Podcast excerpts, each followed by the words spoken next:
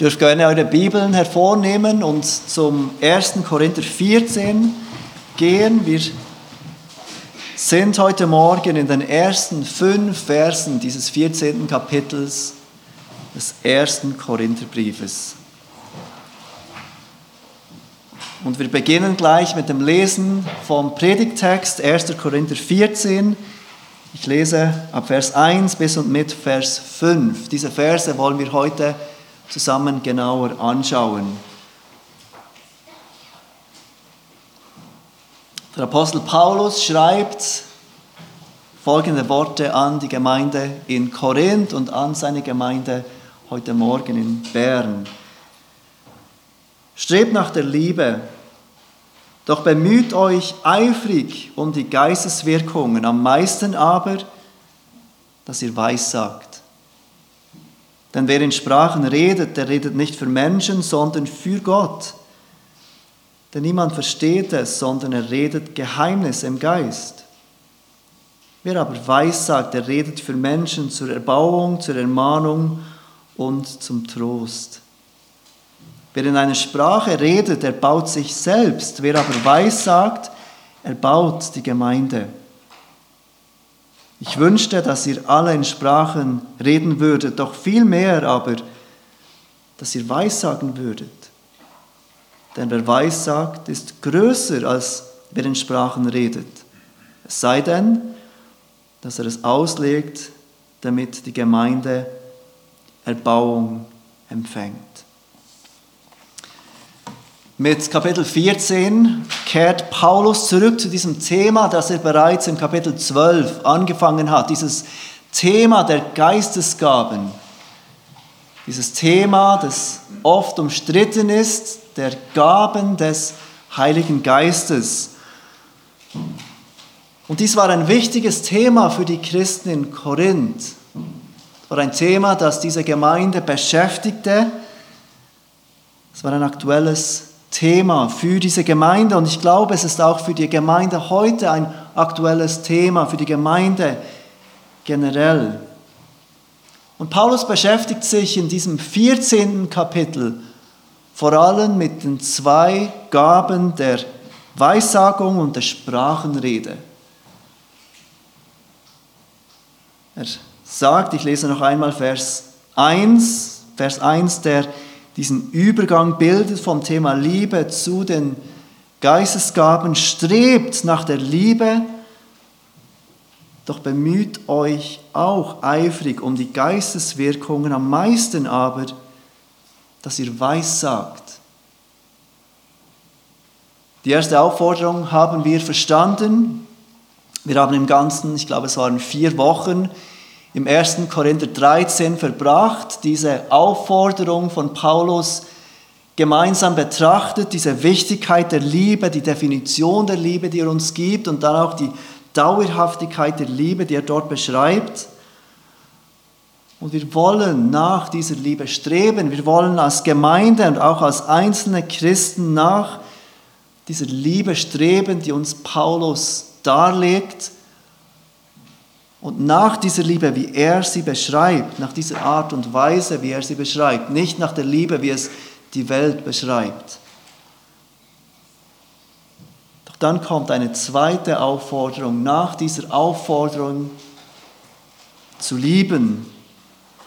Doch bemüht euch auch eifrig um die Geisteswirkungen, am meisten aber, dass ihr weissagt. Und wir wollen uns diese Aufforderung des Apostel Paulus heute mit ein paar Fragen anschauen.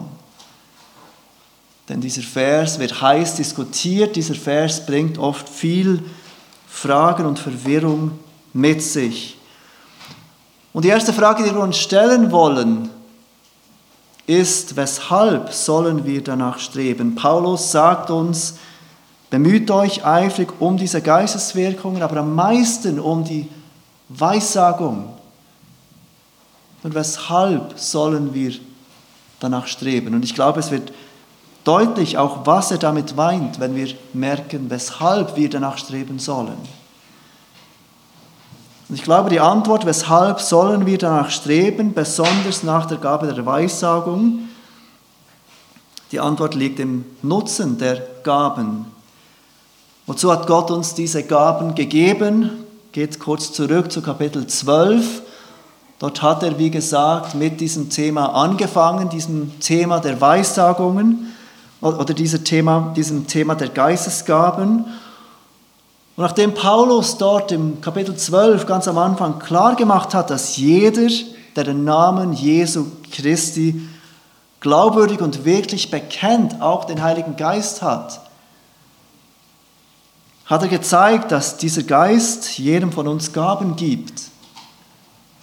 Jeder von uns, der Jesus bekennt, glaubwürdig und wirklich, hat den Heiligen Geist. Und dieser Geist begabt uns alle.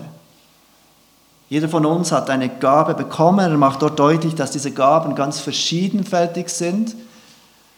Jeder von uns hat eine unterschiedliche Gabe. Und obwohl die ganz verschieden sind, haben all diese Gaben zwei Dinge gemeinsam. Erstens, das ist der Punkt, den er dort macht im Kapitel 12 am Anfang, es ist ein und derselbe Geist, der diese Gaben gibt.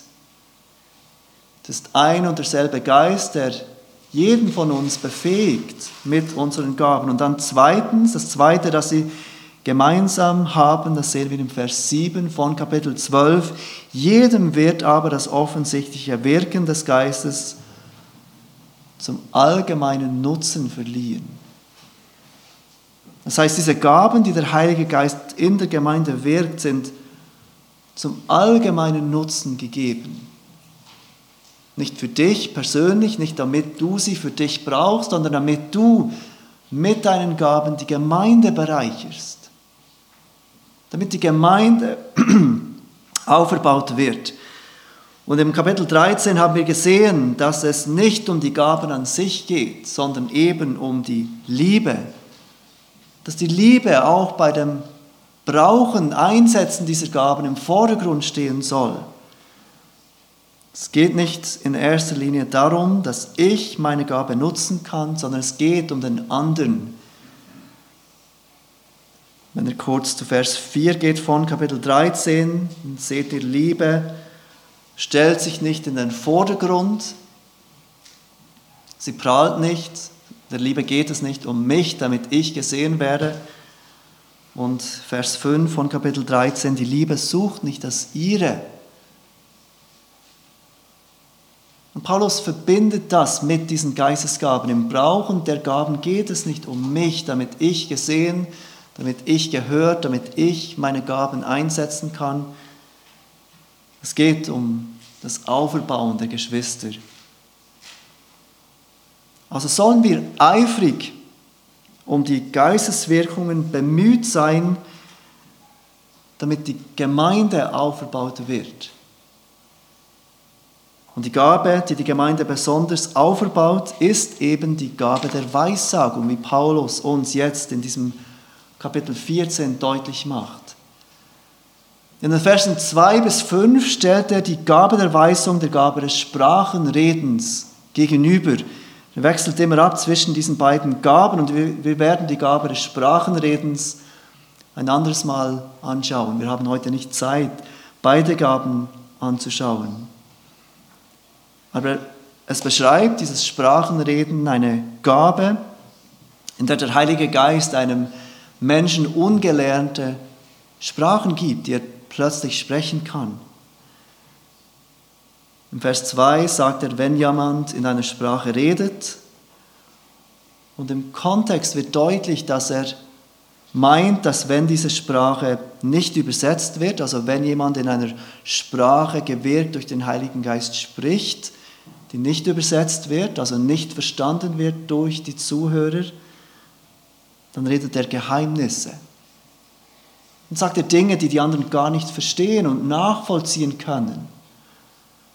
Niemand versteht es, es mag dramatisch wirken, wenn jemand plötzlich in einer ungelernten Sprache spricht. Es mag spektakulär sein. Es mag auch auf eine Art unterhaltsam sein, wenn jemand plötzlich in solch einer Sprache spricht aber es erbaut nicht, weil es niemand versteht, weil die, die es verstehen sollten, die, die es hören, gar nicht darauf reagieren können. In Vers 3 sagt er, wer aber weissagt, der redet für Menschen zur Erbauung, zur Ermahnung und zum Trost. Seht ihr diesen Gegensatz? Wer in einer Sprache redet, unübersetzt, spricht Geheimnisse, Menschen verstehen es nicht, sie werden nicht erbaut, sie werden nicht ermahnt, sie werden nicht getröstet, weil sie verstehen es nicht. Wer aber weiß sagt, der erbaut und ermahnt und tröstet, weil die Worte, die gewirkt werden durch den Heiligen Geist, verstanden werden können. In Vers 4 sagt Paulus weiter, wenn das Sprachenreden nicht übersetzt wird, dann erbaut es nur den, der in Sprachen redet. Und ich glaube, es ist deutlich für uns, dass nach all dem, was wir über die Geistesgaben gelernt haben, Paulus das nicht positiv meint, weil es eben nicht darum geht, dass ich erbaut werde mit meiner Gabe, sondern die anderen. Wer in einer Sprache redet, der erbaut nur sich selbst.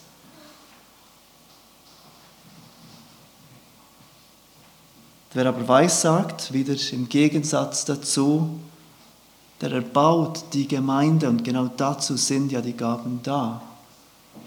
Und die Gemeinde zu erbauen, nicht sich selbst.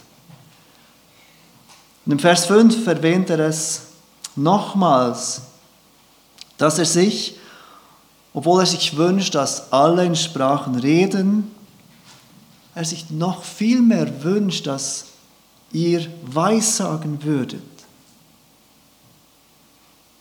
Weshalb?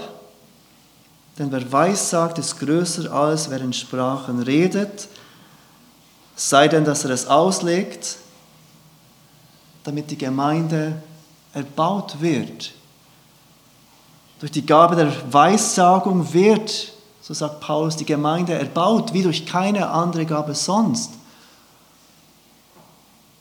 Also Sprachen reden, wenn es nicht übersetzt wird, ist dem Weissagen gleichgestellt im Vers 5, aber wenn es nicht übersetzt wird, dann mag es zwar spektakulär sein und eindrücklich, genau das, was die Korinther liebten und genau das, was wir heute so oft liebten, dieses Spektakuläre, dieses Eindrückliche, aber es kann nicht erbauen. Es erbaut die Gemeinde nicht.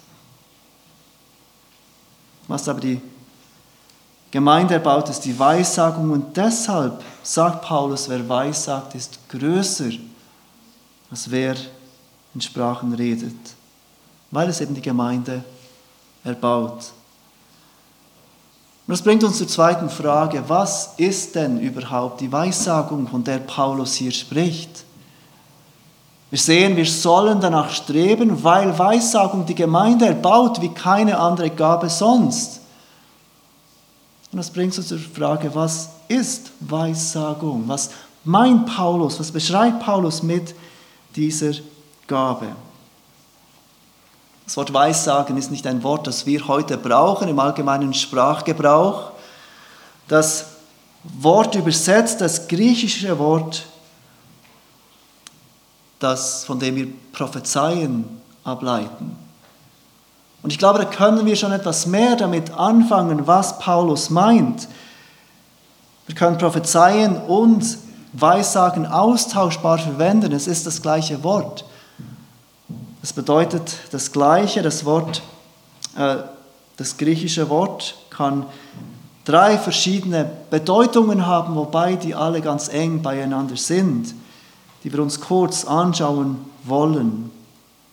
Erstens, es kann bedeuten, eine inspirierte Prophetie weitergeben. Und das ist in einem gewissen Sinn Prophezeien, wenn wir Gottes Wort, Gottes inspiriertes Wort weitergeben, wenn wir predigen. Und genau so haben es auch viele Leute in der Geschichte der Kirche verstanden. Viele verstehen es auch heute noch so, dass Prophezeien das ist, was wir beim Predigen tun. Wir verkündigen Gottes Wort mit Autorität. Im ersten Jahrhundert bestand Prophetie darin, neue Offenbarung von Gott weiterzugeben, als das Neue Testament abgeschlossen war, als die Bibel vollständig war, ersetzte das Predigen das Prophezeien. Und Predigen hat tatsächlich einen Aspekt der Prophetie. Wir verkündigen Gottes Ratschluss, wenn wir predigen. Wir verkündigen Gottes Offenbarung, die zu uns kam. Aber ich glaube, es ist nicht das, was Paulus hier im Kopf hat, wenn er von Weissagen, Prophezeien spricht. Das Wort kann auch die Bedeutung haben, die zweite Bedeutung, jemandem etwas Verborgenes offenbaren. Und es ist genau das, was Paulus in den Versen 24 bis, äh, und 25 sagt. Wenn er kurz weitergeht im Text 1. Korinther 14. Wenn aber alle weissagten und es käme ein Ungläubiger oder Unkundiger herein, so würde er von allen überführt, von allen erforscht. Und so würde das Verborgene seines Herzens offenbar und so würde er auf sein Angesicht fallen und Gott anbeten und bekennen, dass Gott wahrhaftig in euch ist durch die Gabe der Weissagung oder Gabe der Prophetie, wird ein Mensch, der einen Gottesdienst besucht und Gott nicht kennt, überführt werden. Seine Sünden würden ihm erkennbar sein. Er würde überführt werden und auf sein Gesicht fallen und Gott anbeten. Und dann die dritte Bedeutung, die das Wort prophezeien haben kann, ist etwas voraussagen, das in der Zukunft liegt. Und ich glaube, es ist diese Bedeutung, die wir heute oft am meisten brauchen, wenn wir an Prophetie denken. Diesen Blick in die Zukunft, das und das wird passieren. Aber dies ist nur ein Teil der Prophetie, wenn wir besonders das Alte Testament anschauen, dieser Blick in die Zukunft. In seinem zweiten Brief an, äh, in seinem zweiten Brief beschreibt der Apostel Petrus die Weissagung oder Prophetie in den folgenden Worten. Er gibt uns dort eine kurze Definition von dem, was er unter Prophetie versteht. Und ihr dürft gerne zum zweiten Petrusbrief gehen. 2. Petrus, Kapitel 1, in den Versen 20 und 21.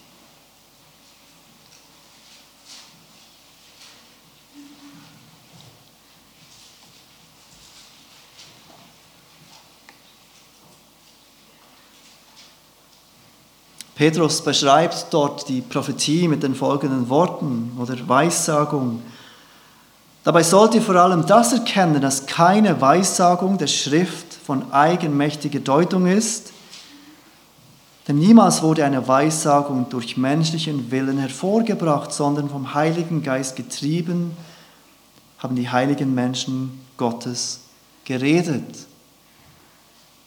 Eine Weissagung oder Prophetie ist Reden getrieben vom Heiligen Geist, wie Petrus es definiert. Von Gott inspirierte Worte weitergeben, die dazu dienen, Gottes Volk, Gottes Absichten bekannt zu machen. Wir sehen im Alten Testament immer wieder, wie die Propheten die Aufgabe haben, Gottes Absichten seinem Volk zu verkünden und sie auch zurückzurufen zu diesen Absichten. Zurückzurufen zu ihrem Gott. Also wenn Paulus uns sagt, strebt nach der Liebe, doch bemüht euch auch eifrig um die Geisteswirkungen, am meisten aber, dass ihr weissagt, dann weist er uns an, nach der Gabe der Prophetie zu streben. Nach Prophetie zu streben. Und das bringt uns zur dritten Frage, warum tun wir das nicht? Warum streben wir nicht, so wie es Paulus offensichtlich sagt, nach der Gabe der Prophetie. Warum glauben ganz viele Christen seit der frühen Kirchengeschichte, dass die Gabe der Prophetie oder Weissagung aufgehört hat oder dem Predigen gleichkommt? Auch ich habe diese Überzeugung und ich möchte euch drei Gründe dafür geben, drei Gründe, weshalb ich und ganz viele andere überzeugt sind, dass die Gabe der Prophetie aufgehört hat. Wir werden dann am Schluss uns die Frage stellen, was sagt denn uns dieser Text, wenn die Gabe aufgehört hat? Aber zuerst möchte ich euch drei Gründe geben, was, weshalb ich und andere darauf kommen, dass diese Gabe aufgehört hat. Das erste ist, der erste Grund, weil die Propheten zusammen mit den Aposteln die Grundlage der Gemeinde sind. Wir lesen davon im Epheserbrief, Kapitel 2, ihr dürft gerne auch dort eure Bibeln aufschlagen, Epheser 2. Und ich lese euch die Verse 19 bis 22 vor.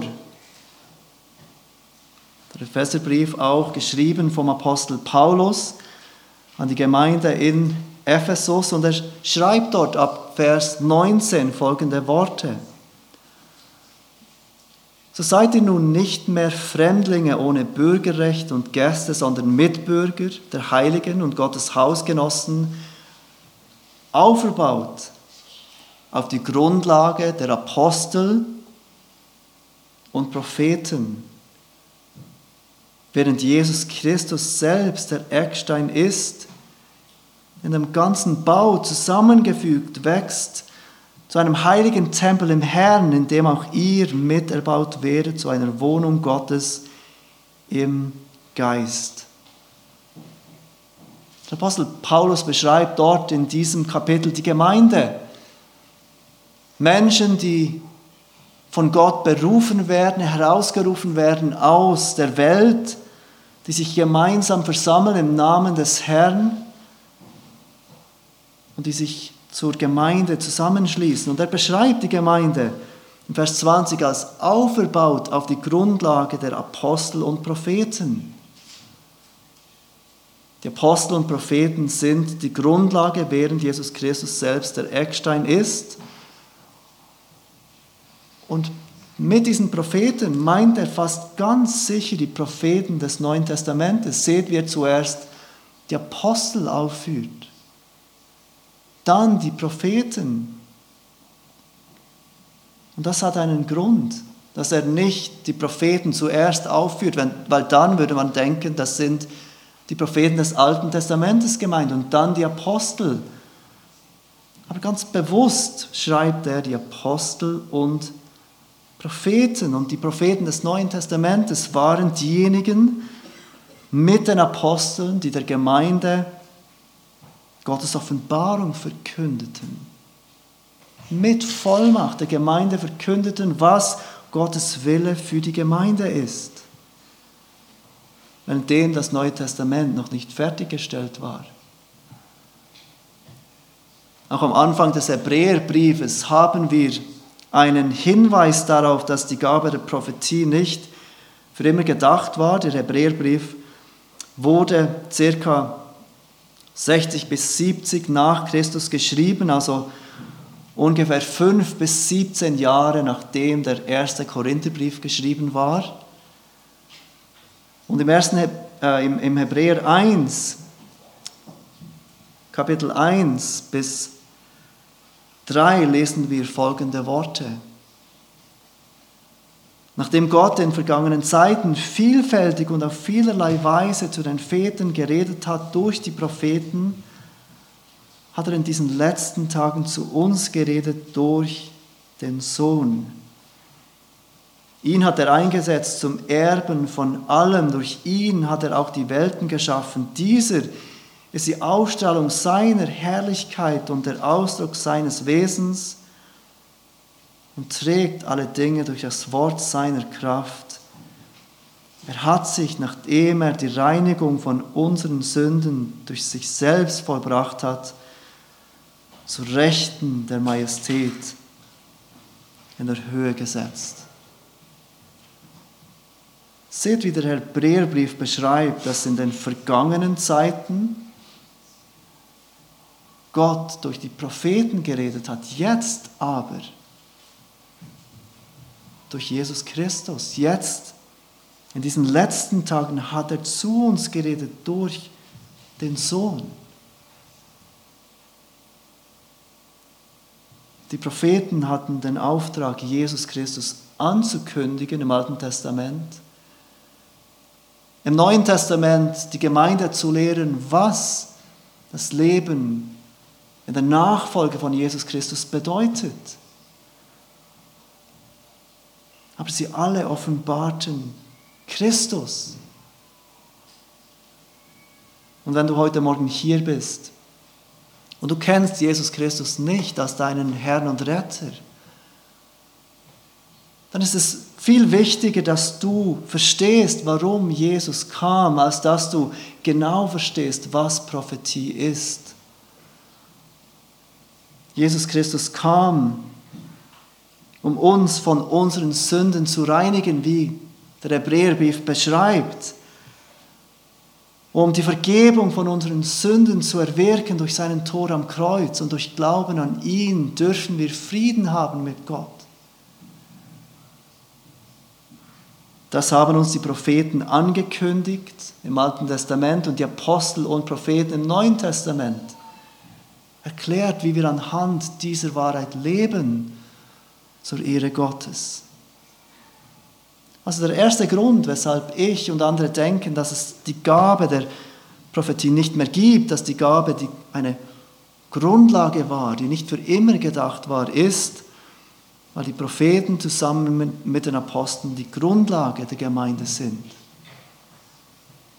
Der zweite Grund, weil die mündliche Prophetie ersetzt wurde mit der schriftlichen Prophetie. Und ihr dürft gerne noch einmal zum zweiten Petrusbrief gehen 2. Petrus, wir lesen noch einmal ein paar Verse im Kapitel 1.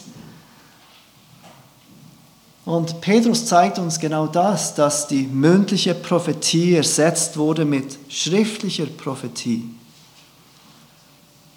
2. Petrus 1, die Verse 19 bis 21. Wir fangen jetzt ein paar Verse vorher an oder ein Vers vorher an. Und so halten wir nun fest an dem völlig gewissen prophetischen Wort. Und es tut gut daran, darauf zu achten, als auf ein Licht, das an einem dunklen Ort erscheint oder an einem, einem dunklen Ort scheint, bis der Tag anbricht und der Morgenstern aufgeht in euren Herzen. Dabei sollt ihr vor allem das erkennen, dass keine Weissagung der Schrift von eigenmächtiger Deutung ist, denn niemals wurde eine Weissagung durch menschlichen Willen hervorgebracht, sondern vom Heiligen Geist getrieben, haben die heiligen Menschen Gottes geredet. Seht ihr, wie das prophetische Wort aus Vers 19 in Verbindung gebracht wird mit der Weissagung der Schrift? Also Petrus spricht hier von der Heiligen Schrift. Dieses prophetische Wort wird verglichen mit einem Licht, das an einem dunklen Ort scheint und wir werden aufgefordert, auf dieses Licht, auf diese, dieses prophetische Wort Acht zu geben, darauf zu achten. Und es ist wichtig zu wissen, der zweite Petrusbrief ist einer der letzten Briefe des Neuen Testaments. Petrus schreibt diese Worte zu einer Zeit, in welcher bereits einige der anderen neutestamentlichen Bücher im Umlauf waren. Warum wissen wir das? Er schreibt im Kapitel 3 von den Briefen des Paulus, die auch zur Heiligen Schrift gehören, die auch Teil der heutigen Bibel sind. Und er sagt uns, wir sollen auf dieses prophetische Wort, die Schrift, Acht geben. Während es im ersten Korintherbrief die Weissagung sind, die Menschen überführt, wir haben es gesehen im Versen 24 und 25, 1. Korinther 14, ist es im 2. Timotheus 3, Vers 16 die Schrift, die überführt.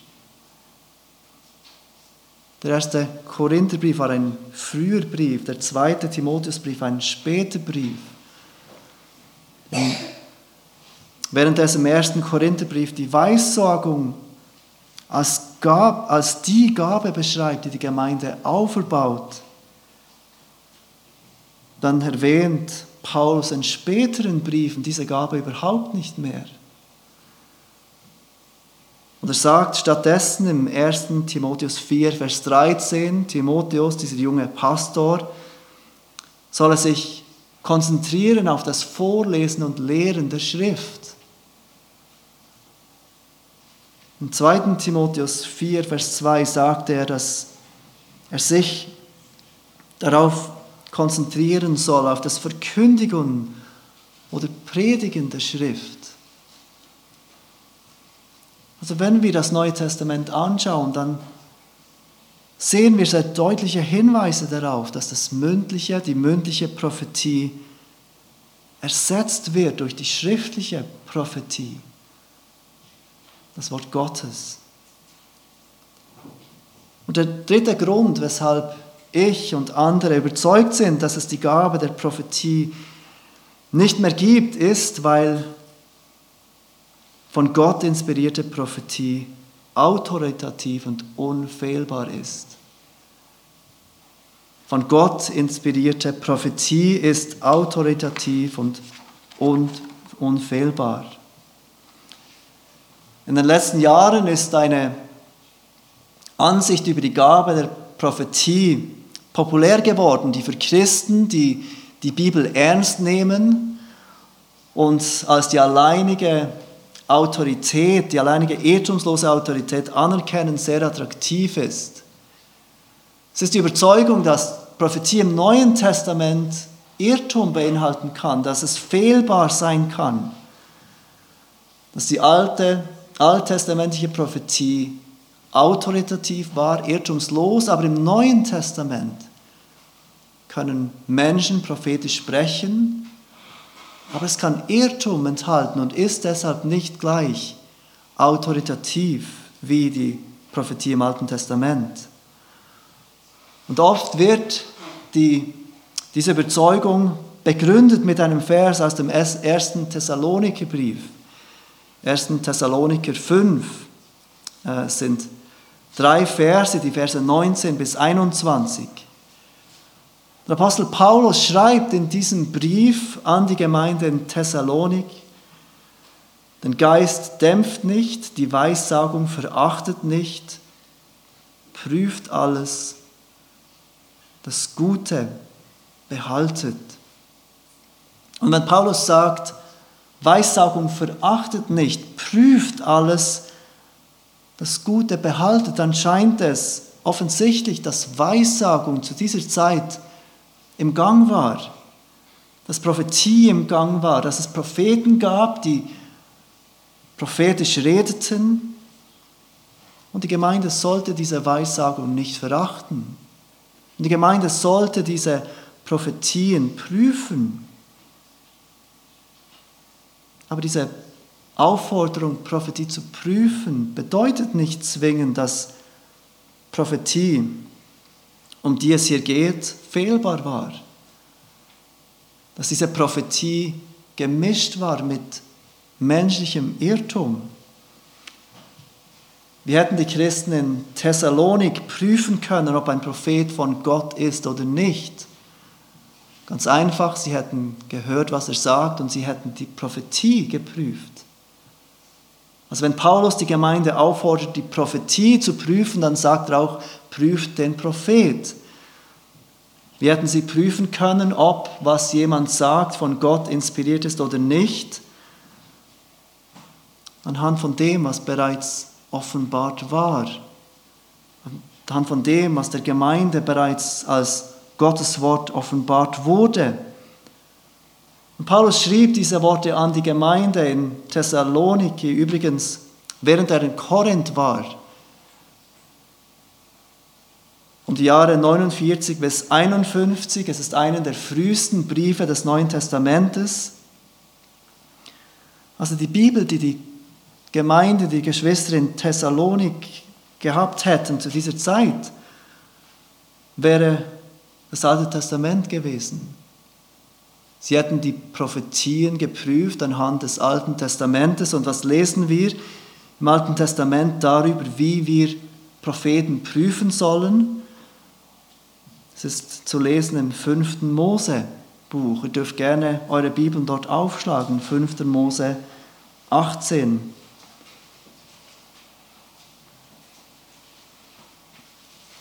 Gott gibt seinem Volk dort eine Anweisung, wie sie prüfen sollen, ob ein Prophet im Namen Gottes spricht oder nicht.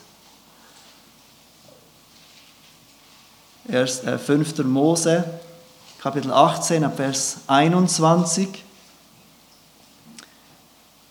Wenn du aber in deinem Herzen sprichst, woran können wir das Wort erkennen, dass der Herr nicht geredet hat? Dann sollst du wissen, also wie können wir wissen, ob dieses Wort von Gott ist oder nicht? Wenn der Prophet im Namen des Herrn redet und jenes Wort geschieht und geschieht nicht und trifft nicht ein, so ist es ein Wort, das der Herr nicht geredet hat. Der Prophet hat aus Vermessenheit geredet, du sollst dich vor ihm nicht fürchten. Also wie sollte eine Prophetie, wie sollte ein Prophet geprüft werden? Ganz einfach, wir hören ihm zu und wir fragen uns, geht es Stimmt es, was er sagt? Passiert, was dieser Mensch sagt? Wenn ihr kurz den Vers davor noch anschaut, erst äh, von 5. Mose 18, Vers 20, dann steht übrigens, was Israel mit einem solchen Propheten machen sollte, der kommt und im Namen des Herrn spricht, aber er ist nicht von Gott gesandt. Doch der Prophet, der so vermessen ist, in meinem Namen zu reden, was ich ihm nicht zu reden geboten habe,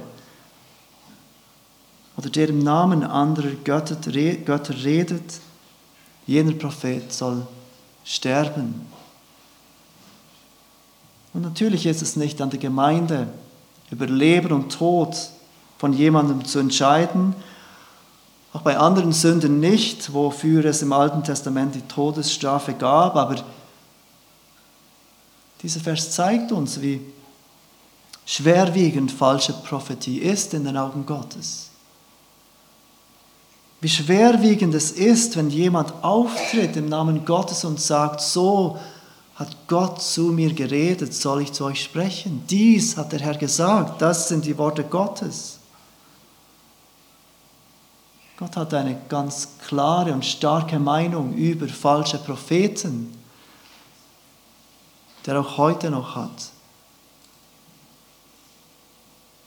Prophetie im Alten Testament sowie auch im Neuen Testament war autoritativ und unfehlbar. Und wir sehen keine deutlichen Hinweise darauf, dass die Christen im Neuen Testament verstanden hätten, dass plötzlich Propheten andere wären als die im Alten Testament. Es gibt keine Anweisung, die wir sehen, dass diese Propheten, die jetzt in der Gemeinde sind, nicht auch so autoritativ wären nicht auch geprüft werden müssten wie die Propheten im Alten Testament. Und das bringt uns zur vierten Frage, die wir gemeinsam betrachten wollen. Wenn es die Gabe der Weissagung oder der Prophetie nicht mehr gibt, wie nehmen wir dann diese Worte von Paulus ernst heute? Was bedeutet es für uns, die Anweisung von Paulus ernst zu nehmen, die er im Vers 1 gibt? Bemüht euch auch eifrig um die Geisteswirkungen, am meisten aber, dass ihr weiß sagt. Ich glaube, es bedeutet, eifrig nach dem zu streben, was uns die Gabe der Weissagung oder Prophetie hinterlassen hat. Dieses geschriebene Wort, das zu uns kam durch Propheten, durch Apostel, durch die Propheten des Neuen Testamentes. Es bedeutet eifrig nach dem völlig gewissen prophetischen Wort zu streben, wie Paulus, äh, wie Petrus es nennt. Es bedeutet, dem Wort Gottes Priorität zu geben im Leben der Gemeinde. Im Leben von uns persönlich zu erkennen, dass es vor allem Gottes Wort ist, das uns als Gemeinde im Glauben auferbaut. Und ganz ehrlich liebe ich es, wie unsere Gemeinde ein Verständnis hat von dem, von der Wichtigkeit von Gottes Wort. Aber es ist keine Selbstverständlichkeit, dass es so ist. Wenn wir die Geschichte der Christen anschauen, dann ist es genau die Zentralität von Gottes Wort, die immer wieder angefochten wird in der Geschichte der Christen. Die Zentralität von Gottes Wort im Gottesdienst, die Zentralität von Gottes Wort im Leben, im persönlichen Leben des Christen die immer und immer wieder angefochten wird. Es kommen immer wieder Dinge, die den Platz von Gottes Wort einnehmen wollen. In der Zeit vor der Reformation war es die Messe. Die Messe war oder ist die römisch-katholische Form, das Abendmahl zu feiern. Und es war der Mittelpunkt des römisch-katholischen Gottesdienstes und ist es oft heute noch. Es war nicht die Predigt von Gottes Wort. Gottes Wort wurde gepredigt in Lateinisch. Es, Menschen konnten es nicht verstehen. Es hat die Gemeinde nicht auferbaut. Es waren Geheimnisse, die zu den Menschen gesprochen wurden. Es war nicht Gottes Wort, das verständlich geredet wurde und gelesen wurde das Mittelpunkt des Gottesdienstes war und die Gemeinde auferbaut hatte. Aber es können auch persönliche Eingebungen oder Eindrücke sein oder Zeugnis geben, das den Platz von Gottes Wort einnehmen kann in der Gemeinde. Plötzlich wird es wichtiger, was jemand persönlich erlebt hat mit Gott, als Gottes Wort selbst. Plötzlich wird es wichtiger, was jemand für eine persönliche Meinung oder Eingebung hat, als Gottes Wort selber. Und oft, ironischerweise, berufen sich solche auf genau diese Worte des Apostel Paulus im 1. Korinther 14. Oder es kann Gemeinschaft sein. Wir lieben Gemeinschaft, wir möchten Gemeinschaft mehr Raum geben und Gottes Wort wird immer unwichtiger im Leben der Gemeinde. Wir wollen Leben teilen. Wir wollen keine tiefgehenden Predigten. Es kann auch in unserer Zeit Musik sein, Worship, der plötzlich wichtiger wird als Gottes Wort. Und so hilfreich und gut viele dieser Dinge sind, dass die Gemeinde mehr aufgebaut als alles andere ist Gottes Wort. Das völlig gewisse, verlässliche, prophetische Wort, das uns überliefert wurde in der Bibel. Und besonders heute am Reformationssonntag dürfen wir so dankbar sein dafür, dass es Menschen gab, die die Wichtigkeit von dem erkannten die wussten, es ist wichtig, dass die Gemeinde Gottes Wort hat, die Gottes Wort übersetzten in verständliche Sprache. Die Kinder lernten zu lesen, damit sie Gottes Wort lesen können und hören können und verstehen können. Bemüht euch auch eifrig um die Geisteswirkungen, am meisten aber, dass ihr weissagt. Liebe Geschwister, möge Gottes Wort im Zentrum von unserem Leben als Gemeinde und von uns persönlich sein. Lasst uns beten miteinander.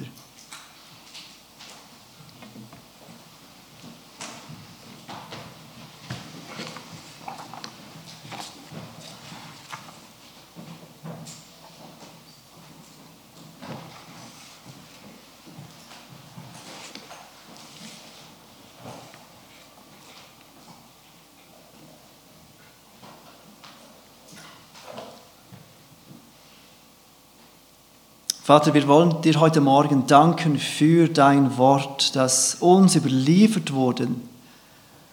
Durch Menschen, die inspiriert waren durch den Heiligen Geist, die getrieben vom Heiligen Geist geschrieben haben.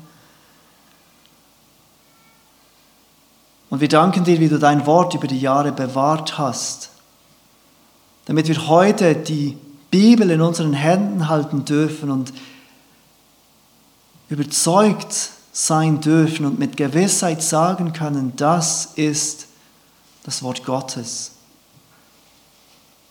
Wenn die Bibel spricht, dann spricht Gott. Was die Bibel bezeugt, bezeugt Gott.